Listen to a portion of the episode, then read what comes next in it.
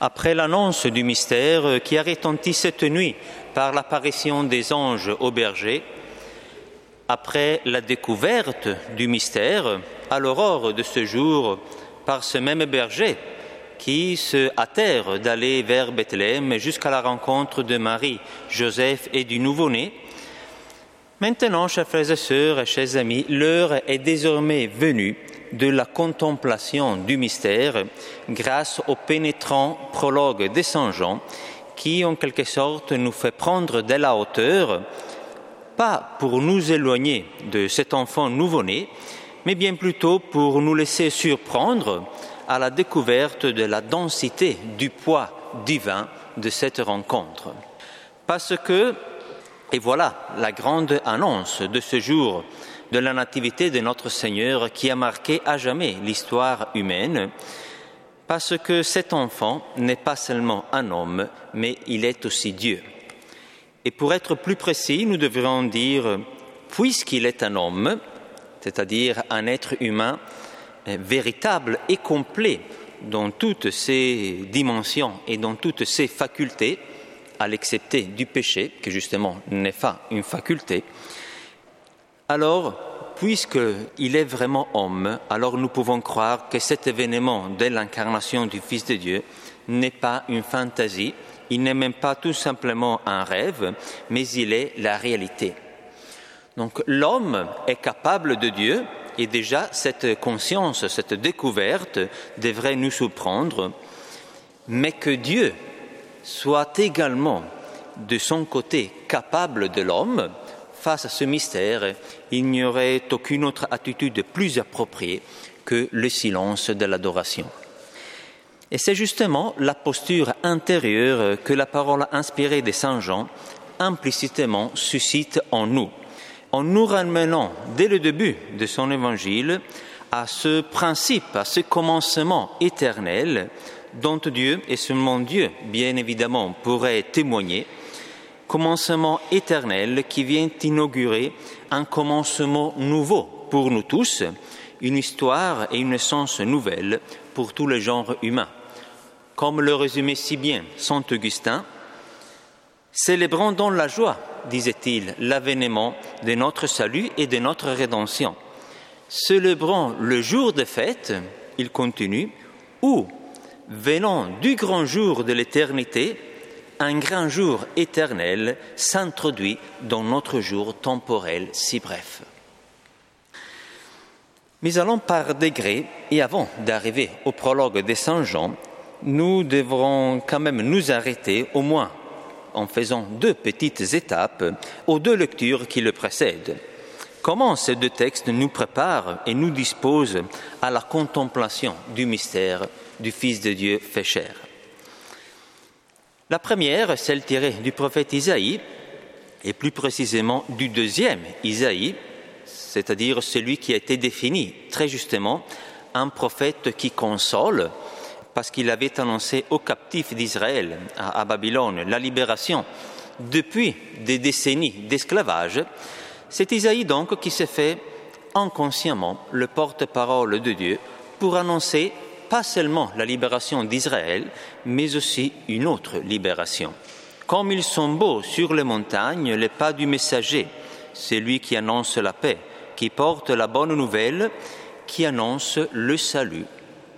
Voilà donc, chers amis, la première bonne nouvelle que cette liturgie du jour de Noël proclame, pas seulement pour Israël, mais pour le monde entier et pour toutes les époques de l'histoire humaine. Nous ne savons pas encore exactement en quoi consiste cette annonce, si on se base que sur le prophète Isaïe, mais une chose est certaine, il s'agit d'une annonce de salut. Donc Dieu règne, dit le prophète, cela veut dire Dieu est présent dans l'histoire des hommes, à grande échelle comme à petite échelle, il est présent dans chacune de nos existences pas comme un hôte paresseux, ni non plus comme un souverain tyrannique, mais il est présent comme celui qui vient nous apporter le salut. Donc voilà la première parole, si vous voulez, de cette liturgie. Il y a une bonne nouvelle, et cette bonne nouvelle n'est pas seulement pour quelqu'un, mais pour tous. c'est que Dieu veut que nous soyons sauvés. Donc le prophète est clair là-dessus. Tous les lointains de la terre ont vu le salut de notre Dieu. Mais nous pourrions quand même objecter. En quoi consiste ce salut que le prophète annonce et que Dieu nous promet Parce que, vous voyez, pour Isaïe et pour les Israélites de son époque, du deuxième Isaïe, qu'il écoutait, ce salut était après tout facile à comprendre, il était concret. Donc surtout, il était clair, il était concret parce que Isaïe l'avait dit, vous sortirez de l'esclavage à Babylone et vous reviendrez dans votre pays, sur votre terre. Mais pour nous, enfin, chers frères et sœurs, que peut-il avoir de concret? Cette annonce de salut et de bonheur C'est pas banal de se poser cette question parce que pouvons-nous croire à un salut qui ne serait pas concret? Et d'ailleurs, s'il n'était pas concret, il ne serait même pas réel. La deuxième lecture nous aide alors à franchir un pas de plus et à commencer à répondre, au moins en partie, partiellement, euh, à cette question fondamentale et incontournable. Le salut est concret ou il s'agit seulement d'un salut intérieur ou symbolique? En d'autres termes, cette libération annoncée par le prophète Isaïe et qui va au-delà de l'époque d'Isaïe se posera au niveau de notre existence réelle, ça veut dire dans tous les éléments et dans toutes les dynamiques qui la composent, ou simplement au niveau de notre manière d'interpréter notre vie. Vous voyez la différence. Donc, s'agit-il d'un véritable changement concret de notre vie ou seulement d'un changement de lunettes pour regarder autrement les choses? L'auteur de la lettre aux Hébreux paraît encore un peu diplomatique là-dessus, au moins au début de son prologue. À bien des reprises et de bien des manières, Dieu, dans le passé, a parlé à nos pères par les prophètes, et c'est après qu'il commence à devenir un peu plus concret. Mais à la fin, en ce jour où nous sommes, il nous a parlé par son Fils, qu'il a établi héritier de toutes choses et par qui il a créé le monde. C'est-à-dire que tout vient de lui et tout revient à lui. Voilà alors la deuxième nouveauté de cette liturgie de la parole de Noël. La première, c'est une annonce de salut. La deuxième, nous ne connaissons pas encore en quoi consiste précisément ce salut, mais une chose est désormais claire et même concrète. Cette annonce, cette promesse, ce n'est plus des intermédiaires ou par des porte-paroles qui arrivera jusqu'à nous, mais c'est Dieu lui-même, Dieu qui parle par son Fils, c'est Dieu lui-même qui sont faits à la fois annonciateur et garant. Donc, autrement dit, Dieu s'engage non seulement dans la promesse d'un salut, comme il avait déjà fait autrefois par le prophète Isaïe, mais aussi dans sa réalisation. Donc le Fils continue la lettre aux Hébreux, qui porte l'univers par sa parole puissante, après avoir accompli la purification des péchés, s'est assis à la droite de la majesté divine. Donc c'est le deuxième élément qui se dessine petit à petit au tableau magnifique de l'œuvre de Dieu parmi les hommes. Donc il y a une annonce de bonheur qui se diffuse partout dans le monde. Il s'agit d'une promesse de salut. Le prophète nous dit, vous êtes appelés au salut, mais qu'est-ce que le salut? La deuxième lecture nous le laisse entrevoir à peine, mais elle nous dit surtout que ce salut, c'est Dieu lui-même qui s'en en chargera, qui le réalisera. Et c'est désormais vers le prologue de Saint Jean que nous devons nous tourner. Quel est donc le contenu, le cœur de cette promesse de salut qui, depuis Isaïe et jusqu'à Hébreu, nous est à la fois annoncée, mais pas encore révélée dans toute sa concrétisation? Et dans tout son réalisme. La réponse de Saint Jean est claire là-dessus. À tous ceux qui l'ont reçu, qui ont reçu le Verbe de Dieu, la vraie lumière, il, ça veut dire ce même Verbe, a donné de pouvoir devenir enfant de Dieu. Voilà donc, chers amis, la véritable bonne nouvelle de ce jour. Être sauvé, signifie devenir enfant de Dieu. Et si nous y pensons, il s'agit vraiment d'une nouvelle bouleversante. Peut-être que tout de suite, on ne le comprend pas parce qu'on est habitué à l'entendre.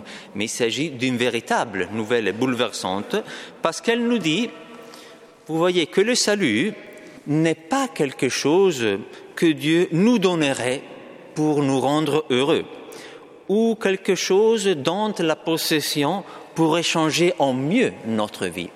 C'est encore trop peu ça. Parce que cela voudrait dire que le salut serait à l'extérieur de l'homme, quelque chose dont nous pourrons posséder ou rejeter. Mais cette bonne nouvelle de l'Évangile selon Saint Jean, dans son prologue, nous dit que le salut, ce n'est pas en dehors de nous et même pas tout simplement autour de nous qui va se réaliser, mais c'est nous, notre vie tout entière, qui va devenir la matière, en quelque sorte, de ce salut. Parce que le salut consiste en cette grâce, en cette possibilité, en ce pouvoir divin, mais qui est donné aux hommes, de devenir enfant de Dieu, de devenir fils de Dieu. Et là, nous avons en une seule expression à la fois toute la merveille et aussi toute l'exigence du christianisme. Dieu nous sauve en faisant de nous-mêmes des enfants de Dieu et donc une seule chose avec lui. Et cette union entre Dieu et nous, nous pouvons aujourd'hui la contempler et plus encore, nous pouvons l'adorer dans le Fils de Dieu fait chair. Donc ce salut, chers frères et sœurs, est donc bien concret parce qu'il s'agit d'un salut en chair et en os, mais dans cette chair humaine ou divine du Christ, ne l'oublions pas, c'est notre chair humaine à nous que nous retrouvons désormais divinisée désormais participante à la réalité divine tout entière, donc dans le Christ.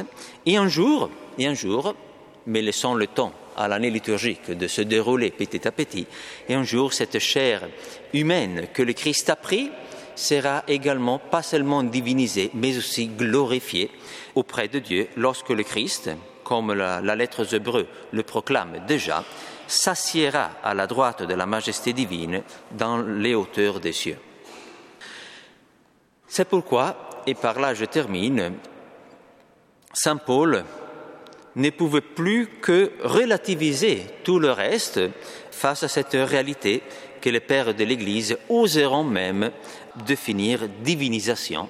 Donc face à cette découverte à la fois à la fois, disons, désarmante et exaltante, ce qui compte, disait-il, Saint Paul, ce n'est pas d'être circoncis ou circoncis, que c'était le pilier de sa foi d'autrefois, mais c'est d'être une création nouvelle.